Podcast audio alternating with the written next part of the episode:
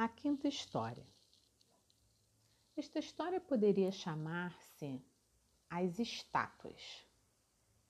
Outro nome possível é o assassinato. E também Como Matar Baratas.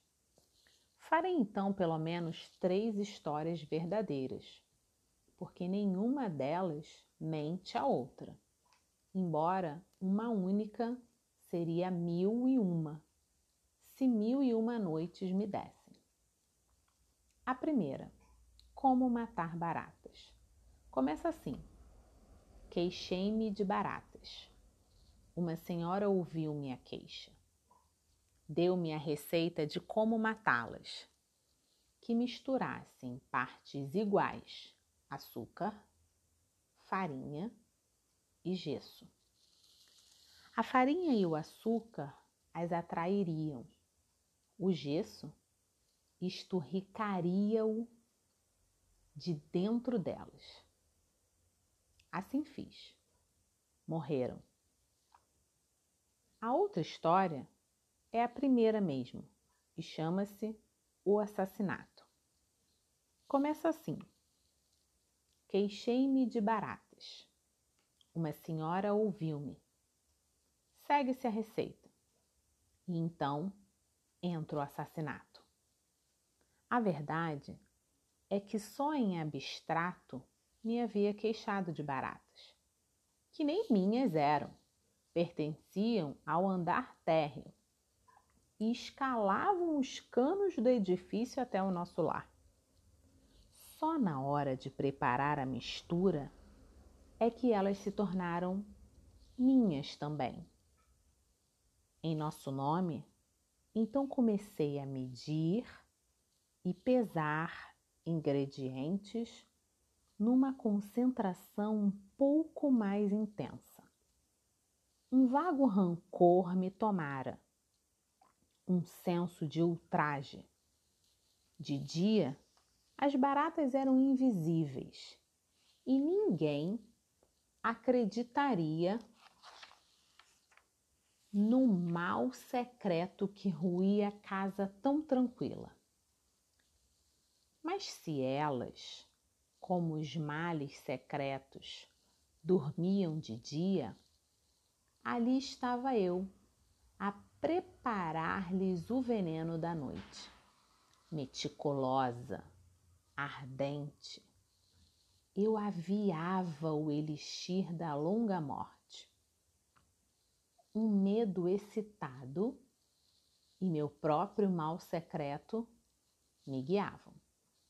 Agora eu só queria gelidamente uma coisa: matar cada barata que existe. Baratas sobem pelos canos enquanto a gente, cansada, sonha. E eis que a receita estava pronta. Tão branca, como para baratas espertas como eu, espalhei habilmente o pó até que este mais parecia fazer parte da natureza.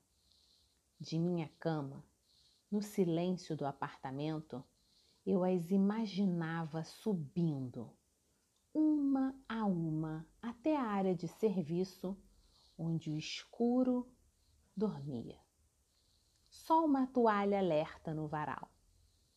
Acordei horas depois em sobressalto de atraso.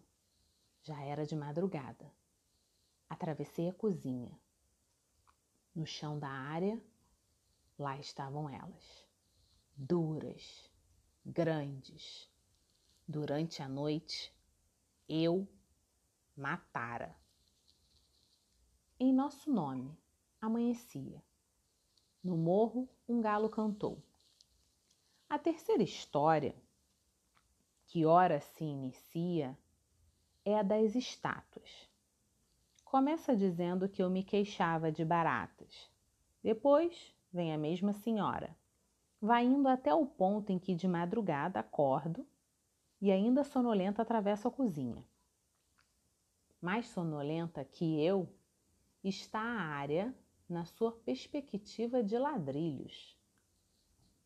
E na escuridão da aurora, um arroxeado que distancia tudo, distingo a meus pés sombras e brancuras. Dezenas de estátuas se espalham rígidas. As baratas que haviam endurecido de dentro para fora, algumas de barriga para cima, outras no meio de um gesto que não se completaria jamais. Na boca de umas, um pouco de comida branca. Sou a primeira testemunha do alvorecer em Pompeia. Sei como foi esta última noite, sei da orgia no escuro. Em algumas, o gesso terá endurecido tão lentamente como num processo vital, e elas, com movimentos cada vez mais penosos, terão sofregamente intensificado as alegrias da noite, tentando fugir de dentro de si mesmas, até que de pedra se tornaram. Em espanto de inocência e com tal, tal olhar de censura magoada.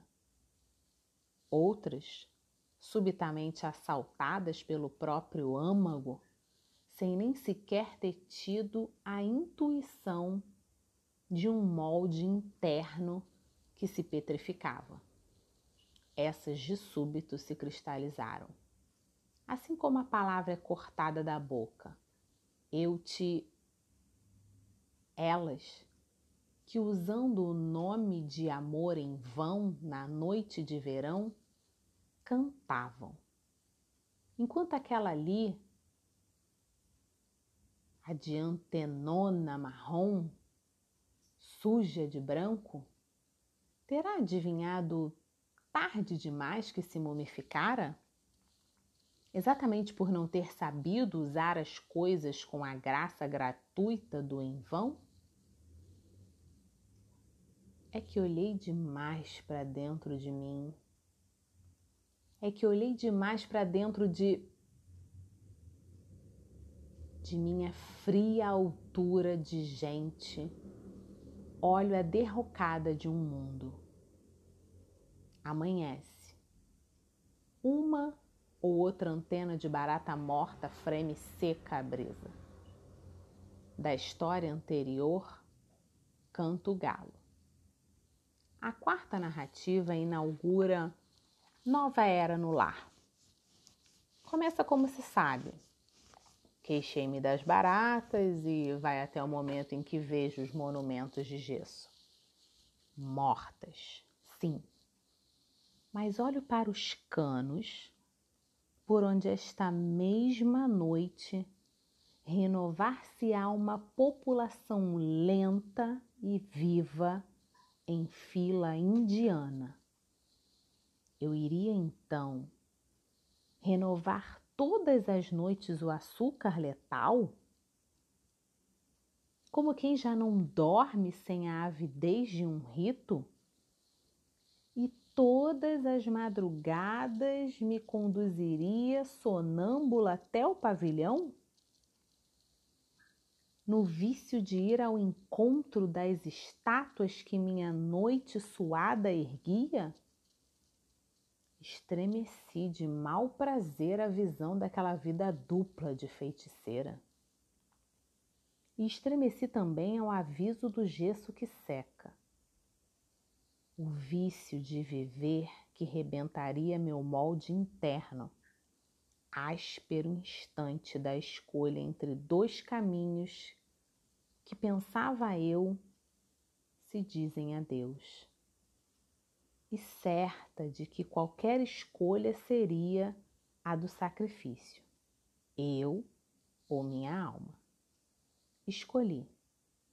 E hoje ostento secretamente no coração uma palavra de virtude.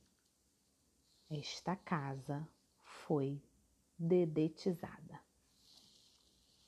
A quinta história chama-se Leibniz e a transcendência do amor na Polinésia. Começa assim: Queixei-me de baratas. Clarice Lispector. Com esse conto, a gente encerra a temporada de Felicidade Clandestina. Obrigada e bons sonhos.